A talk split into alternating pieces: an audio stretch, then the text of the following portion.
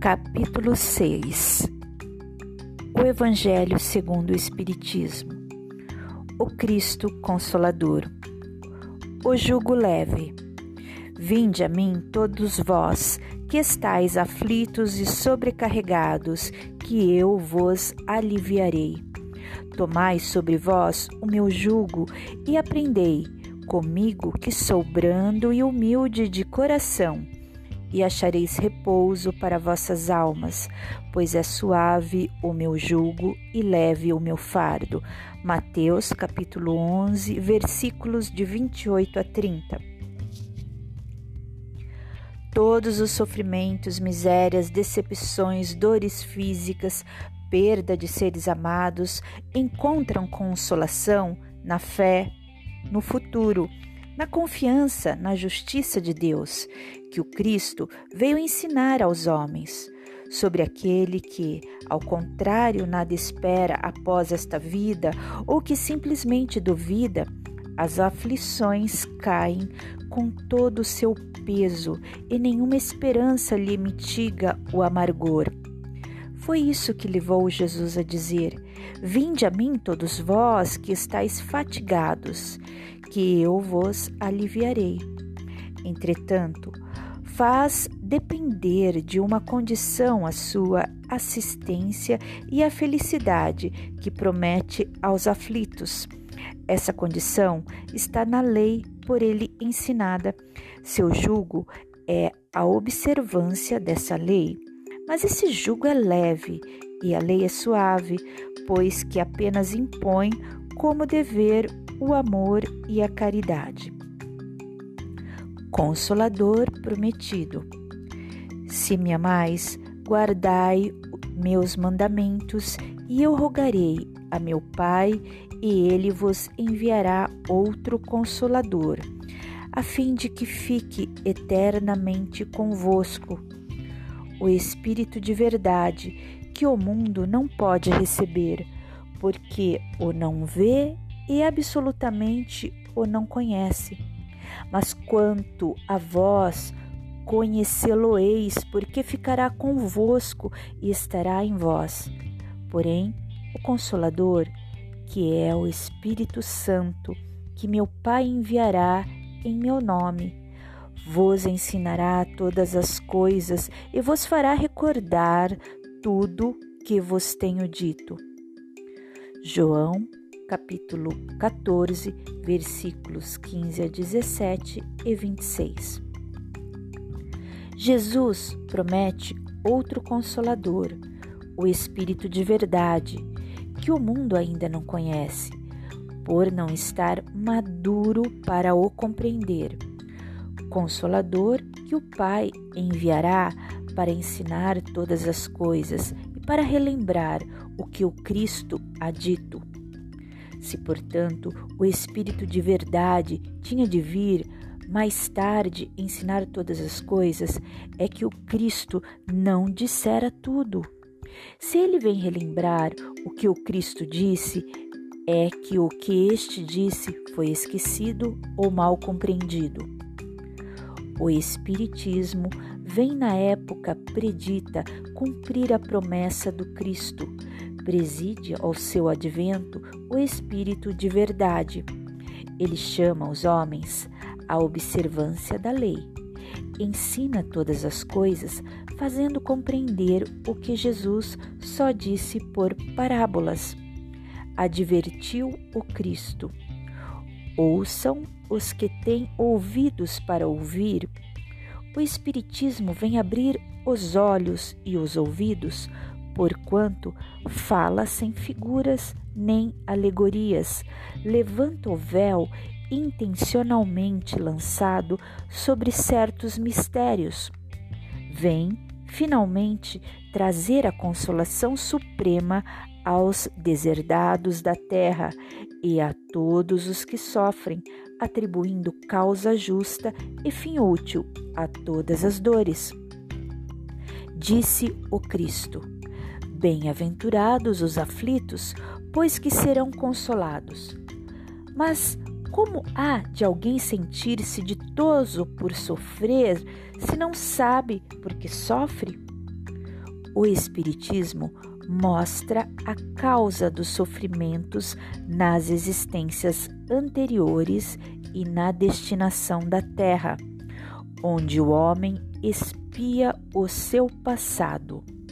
Mostra o objetivo dos sofrimentos, apontando-os como crises salutares que produzem a cura e como meio de depuração que garante a felicidade nas existências futuras. O homem compreende que mereceu sofrer e acha justo o sofrimento.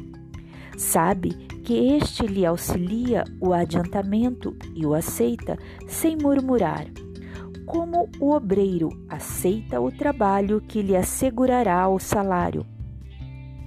O Espiritismo lhe dá fé inabalável no futuro e a vida pungente não mais se lhe possa da alma. E a dúvida pungente não mais se lhe apossa da alma, dando-lhe a ver do alto as coisas a importância das vicissitudes terrenas, some-se no vasto e esplêndido horizonte que ele o faz descortinar. E a perspectiva da felicidade que o espera lhe dá a paciência, a resignação e a coragem de ir até o termo do caminho. Assim, o Espiritismo realiza o que Jesus disse do Consolador prometido: conhecimento das coisas, fazendo que o homem saiba de onde vem, para onde vai e por que está na terra.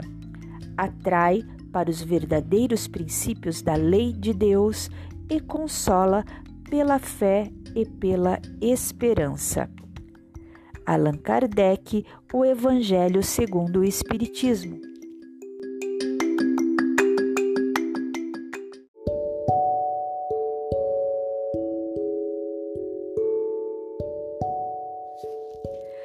Para sair do labirinto.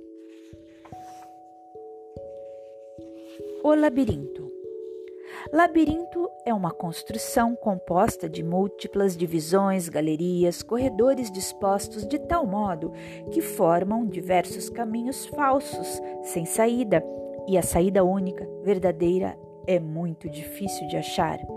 Segundo o mito, o mais famoso dos labirintos foi aquele construído por Dédalo, arquiteto grego, e que ficava situado em Greta, grande ilha do mar Egeu. Nesse labirinto, o rei Minos encerrara seu monstruoso filho, o Minotauro, que tinha corpo de homem e cabeça de touro e era alimentado com carne humana. Vencidos por Creta na guerra, os atenienses todo ano tinham de pagar a ela um tributo, enviar sete rapazes e sete moças para servir de alimento ao Minotauro. Teseu, rei de Atenas, herói grego, pôs fim a essa situação. Com a ajuda de Ariadne, filha do rei Minos, que lhe entregou um novelo de fio, conseguiu entrar no labirinto, matar a fera e retornar a salvo. Na sua simbologia, o mito nos diz no labirinto da nossa alma mora o monstro das paixões animais que é preciso exterminar com o fio da razão e a coragem do herói, para não lhe continuar pagando pesado tributo, o sacrifício de nossas melhores energias e esperanças.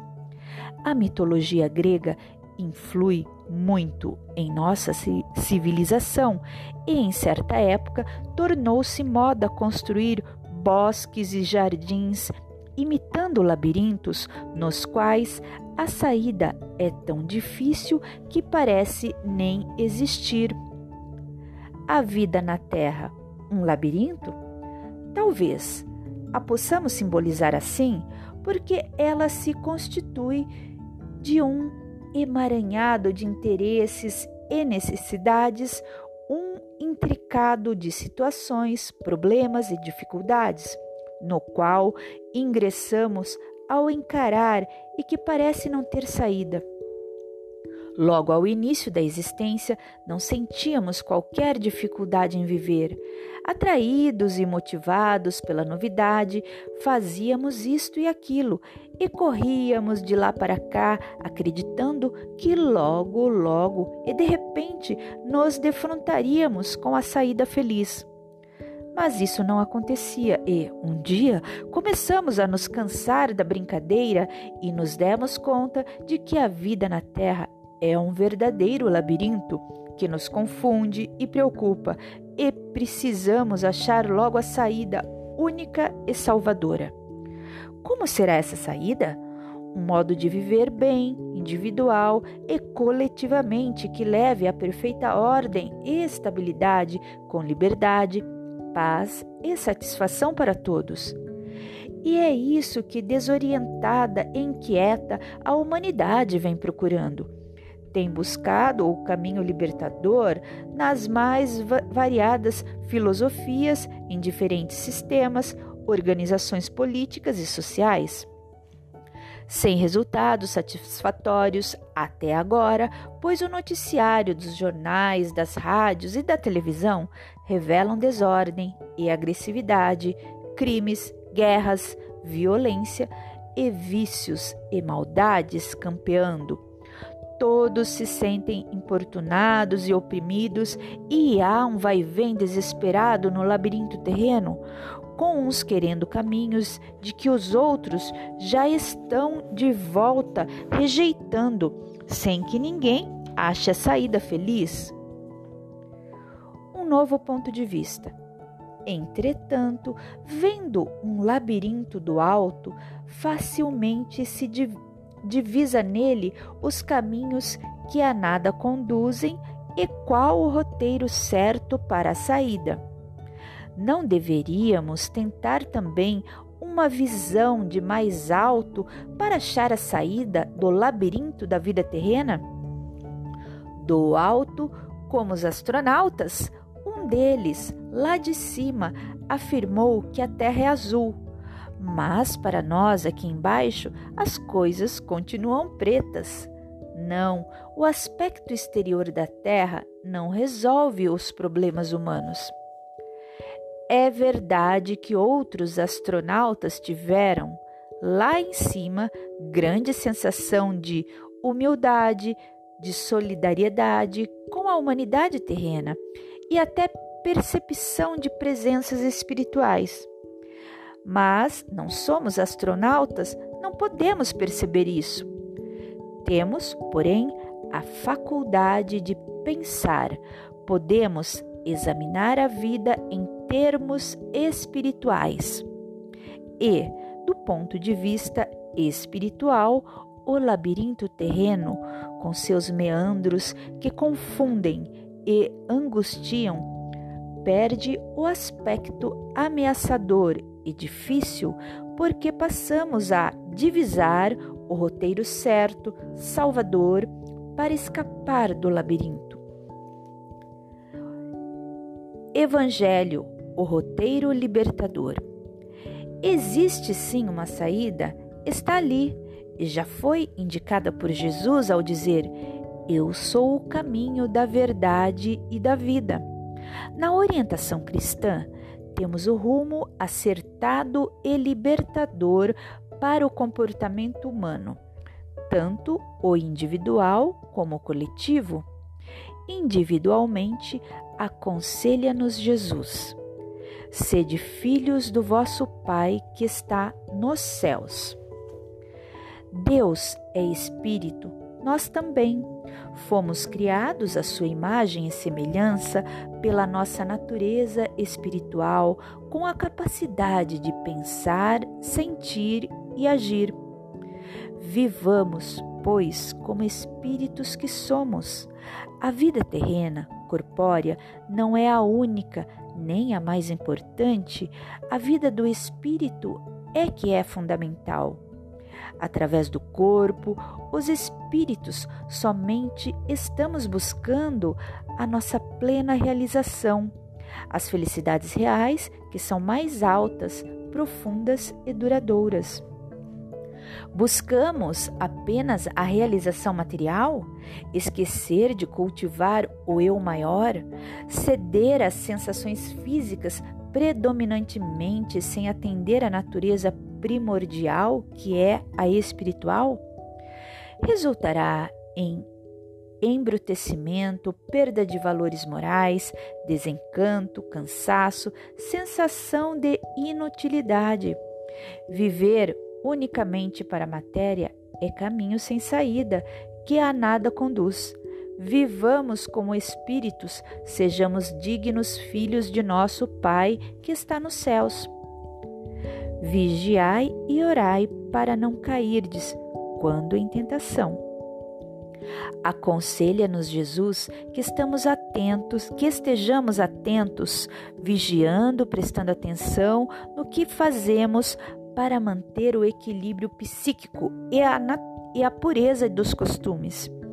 Manter a virtude não será caretice? Não, é defesa pessoal, é assegurar a própria integridade, é nos amarmos. Se devemos amar ao próximo como a nós mesmos, indispensável que nos amemos também.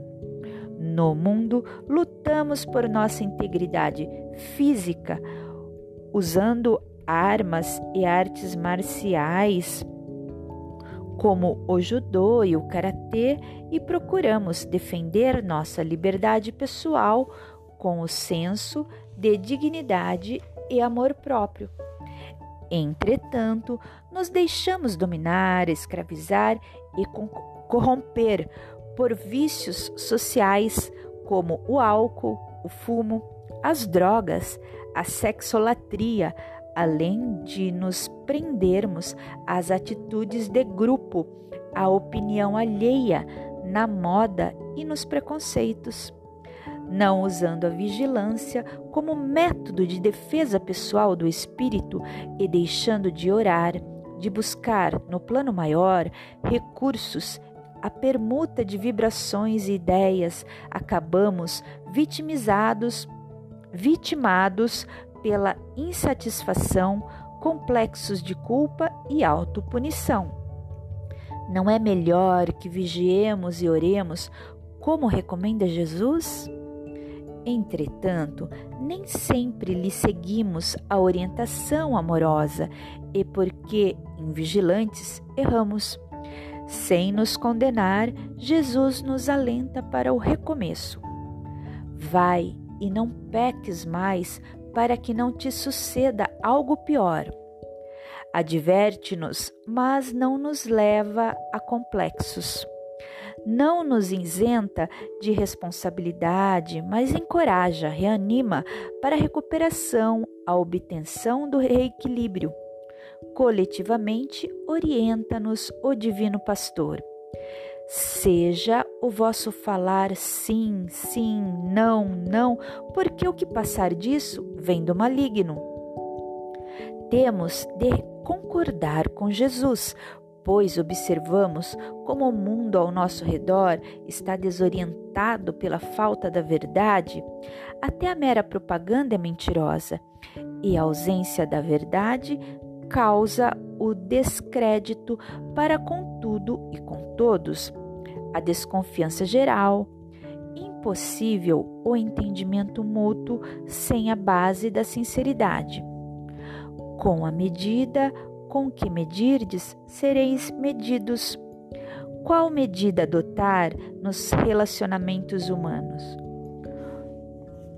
Uma justiça impe, impiedosa, impiedosa, inflexível, como a do olho por olho, ou a justiça misericordiosa do perdoai para ser desperdoados?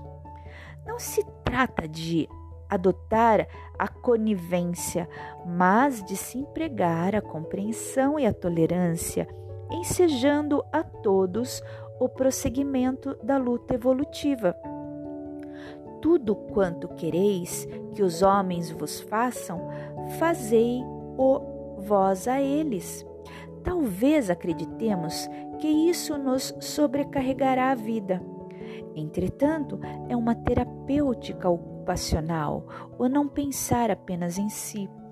E, se aplicada, desenvolve o eu, traz melhoria para o grupo todo, promovendo a sociedade em geral.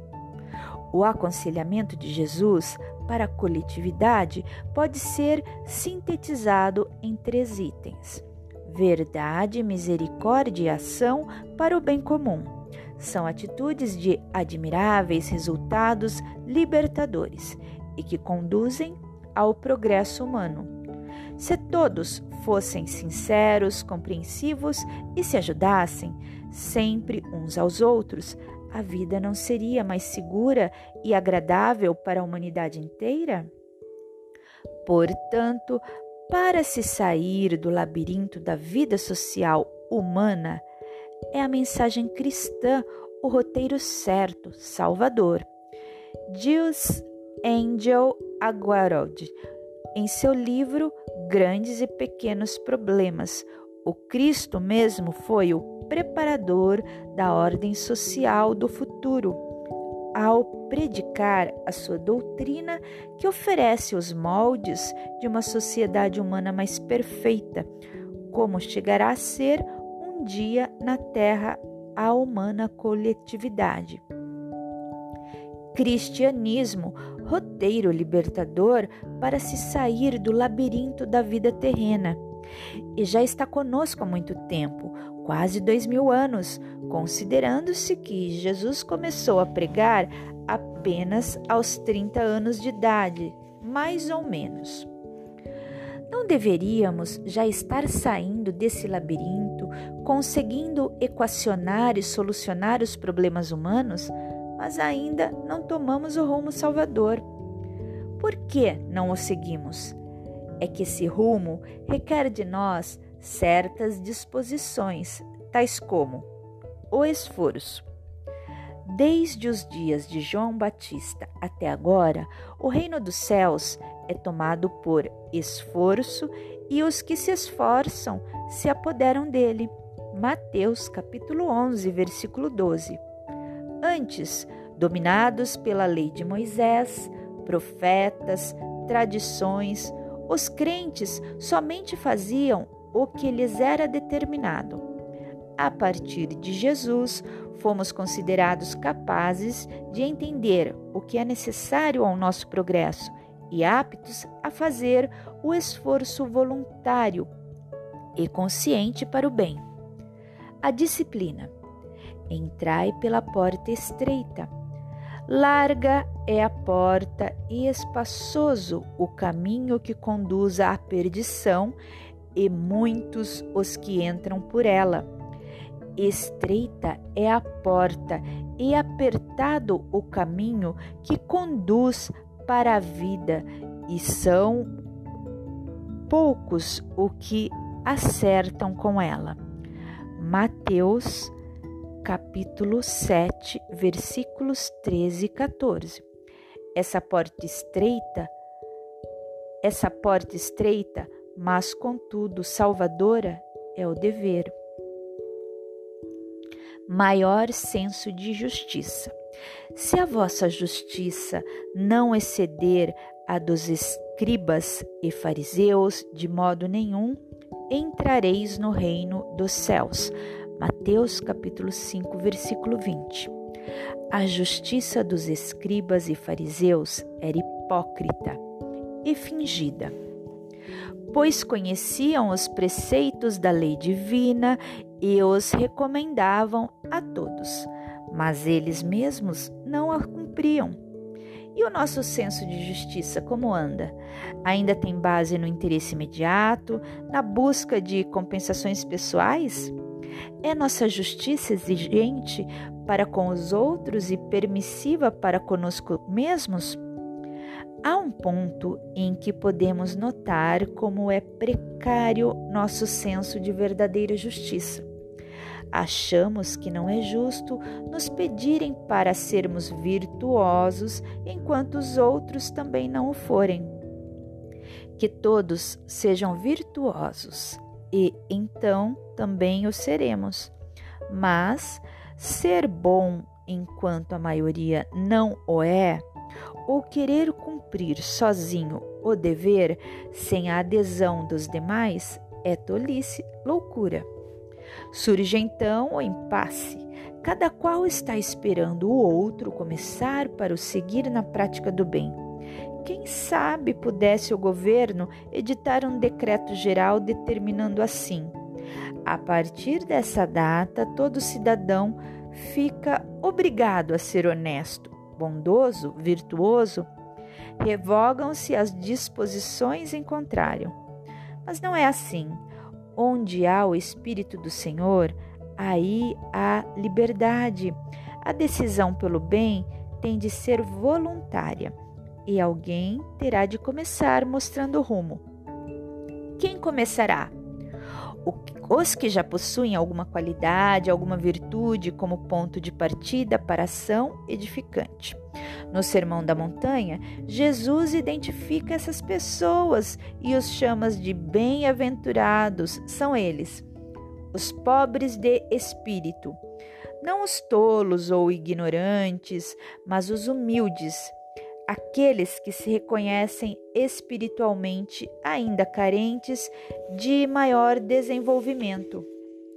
Os que choram, não os que se revoltam ou desesperam, mas os que suportam o sofrimento resignados e com fé. Os mansos e pacificadores, que não agridem nem tumultuam, mas pelo contrário, harmonizam. Os que têm fome e sede de justiça, os que compreendem o que não está certo, anseiam pelo melhor e fazem imperar o que é justo a partir de si mesmos, em seus atos, em suas vidas. Os misericordiosos, os que se compadecem, compreensivos, tolerantes, os de coração puro, que não abrigam maus sentimentos nem pensamentos inferiores. Bem-aventurados os virtuosos, que o sejam sempre, nunca deixem de ser. Eles são tão importantes na comunidade que Jesus os chama de sal da terra e luz do mundo. O sal preserva da decomposição a matéria. Os virtuosos preservam o meio social da degeneração moral, da injustiça, da agressividade do conflito generalizados. São elementos de equilíbrio e sustentação para a comunidade. A luz ilumina, aclara, permite que a visão se faça. Neste mundo onde quase tudo é egoísmo, materialismo e violência, os virtuosos são o bem que se faz visível. Altruísmo, espiritualidade, sinceridade, brandura. Que é isso? Somente o saberemos se ouvirmos concretizados no comportamento de alguém, no exemplo do virtuoso. Ao final de sua missão na terra, Jesus conclamou os discípulos: tem de bom ânimo, eu venci o mundo. Os que atendem à orientação cristã também vencem o mundo. Encarnando aqui, conseguem entrar e sair com acerto e segurança nas mais variadas situações da vida terrena e realizam coisas admiráveis, matam a fera, superam as imperfeições e saem a salvo do labirinto. Espiritismo e mensagem cristã. Apesar de conhecermos a orientação cristã, ainda hesitamos em aceitá-la inteiramente para a nossa vida. Somos apenas meio cristãos ou cristãos a meio. O Espiritismo nos traz valiosa ajuda para que nos decidamos à plena aceitação da conduta evangélica. Usando método experimental e conhecimentos da ciência, nos faz reexaminar e analisar os fatos transcendentes ensinados pela fé. Anulando crendices e superstições, mostra que é possível e o que não é espiritualmente. Ajuda a examinar os problemas humanos com elevação e serenidade, somente os definindo e propondo soluções à luz de princípios como Deus, que tem sua existência comprovada através da sua obra, a criação universal e sua sabedoria e seu amor evidentes na previdência e providência existentes na programação da vida universal. Espírito, cuja existência, individualidade e imortalidade se constata através da experimentação pessoal, no intercâmbio mediúnico ou instrumental. Evolução, como lei que rege os espíritos criados, simples e ignorantes, mas destinados à perfeição e à felicidade pelo progresso intelecto-moral. Reencarnação, a lei das vidas sucessivas, explicando porquê das diferenças atuais e das experiências diversas para cada criatura no momento causa e efeito, ou lei de ação e reação, confirmando o ensino evangélico a cada um segundo suas obras, assegurando o primado do bem sobre todo o mal e a excelência do amor que cobre multidão dos pecados por compensá-los com a prática do bem. Com tais princípios, a doutrina espírita consegue nos fazer pensar em termos de espírito e de grande família humana, convence-nos de que há vantagens reais em perder materialmente para ganhar espiritualmente. Reedita com clareza e fidelidade o convite do Cristo, a mensagem do Evangelho, que é o caminho para a redenção da humanidade e a construção de um mundo melhor. Espiritismo, revivência do vero cristianismo, sua influência será preponderante pelas modificações que trará às ideias, às opiniões, aos caracteres, aos costumes dos homens e às relações sociais, afirma Kardec. Obras póstumas, questões e problemas, as expiações coletivas.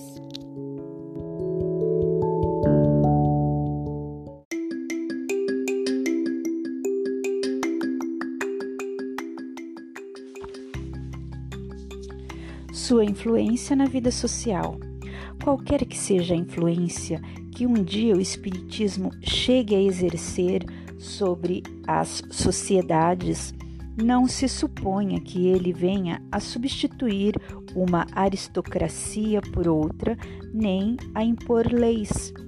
Não será ele, portanto, que fará as instituições do mundo regenerado, os homens é que as farão sob o império das ideias de justiça, de caridade, de fraternidade e de solidariedade, melhor compreendidas graças ao Espiritismo. Ibidem. Kardec quer dizer que o Espiritismo dará melhor compreensão das ideias superiores e, sob o império delas, os seres humanos farão as instituições do mundo regenerado. Então, como se atribui ao codificador a afirmativa, o Espiritismo triunfará com os homens, sem os homens, apesar dos homens? Embora esse pensamento tenha sido muito difundido por Leopoldo Machado por ocasião da caravana da fraternidade que, em 1950, percorreu o Brasil todo buscando a união dos espíritas. Em verdade, o seu autor foi Vantuil de Freitas, quando presidente da Federação Espírita Brasileira, no último parágrafo do capítulo E o Porvir, na terceira parte do seu livro Introdução ao Estudo da Doutrina Espírita, E o texto correto seria: Sejam quais forem as barreiras que os homens lhe oponham, o Espiritismo cumprirá sua missão de transformação do mundo, com os homens, sem os homens ou apesar dos homens. Mens Mensário Espírita, outubro 1979, Recife, Pernambuco. É preciso corrigir este modo de pensar. Certamente o mundo não está ao abandono da providência divina, porém, Deus não dispensa o concurso das criaturas. Para ajudá-lo em suas atividades redentoras, Jesus tinha, no lado espiritual da vida, mais de doze legiões de anjos, mas para a realização no mundo terreno, conclamou discípulos e apóstolos aqui encarnados. O Espiritismo também, não obstante a multidão de espíritos superiores e benévolos que constituem a equipe do Espírito de Verdade, não prescinde da colaboração de cooperadores encarnados. A ideia divina requisita braços humanos. A bênção do céu exige recipientes na terra. O Espiritismo, que atualmente revive o apostolado redentor do Evangelho em suas tarefas de reconstrução, clama por almas valorosas no sacrifício de si mesmas para estender-se vitorioso. Há chamamentos do Senhor em toda parte. Emmanuel, no prefácio de Ave Cristo. Cabe-nos então viver a proposta cristã, trabalhar com verdade e amor a leira que o Senhor nos abriu e confiou no mundo. Evangelizar a humanidade através da doutrina espírita, para que, assimilando-a, se renovem, renovando o meio social. Não com palavras apenas, mas testemunhando a validade de uma justiça superior à dos homens, por viver segundo seus padrões desde agora, quando poucos os reconhecem e por eles vivem. Não basta ser produto social, verniz, aparência, fruto superficial de circunstâncias exteriores, consequência de hábitos generalizados. É preciso ser a vivência sofrida e perseverante de um ideal. Peças bem feitas de aço para obter têmpera são submetidas a alto calor e resfriamento súbito. Para o espírito, as dificuldades da vida na terra constituem a resistência adequada para testar sua natureza real e profunda, fixando indelevelmente o comportamento superior. Temos de ser cristãos quando o mundo ainda não o é, para que, quando for, sejamos dentro dele cristãos verdadeiros em essência. Pelo Espiritismo, Jesus nos fala do ideal de uma humanidade regenerada no futuro, mas nos convida a combater desde já o egoísmo em nós, pois fora da caridade não há salvação, e pede que sejamos sal da terra e luz do mundo, equilibrando o meio social na grande fase de transição. Porque passa a humanidade. Até quando? Pergunta-nos assim. Talvez estejamos incorrendo no mesmo erro de Moisés, que interditou a esse patriarca israelita a entrada física na Canaã prometida.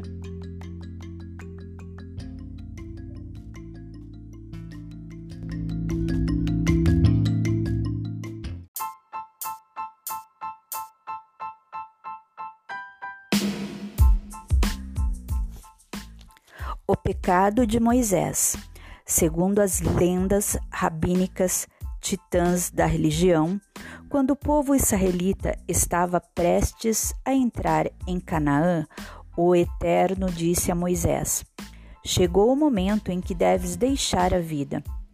Deixa-me deixa antes conduzir meu povo a Canaã, então estarei pronto para morrer. Não se não posso entrar em Canaã como chefe, deixa-me entrar como mais ínfimo dos comandados. Não.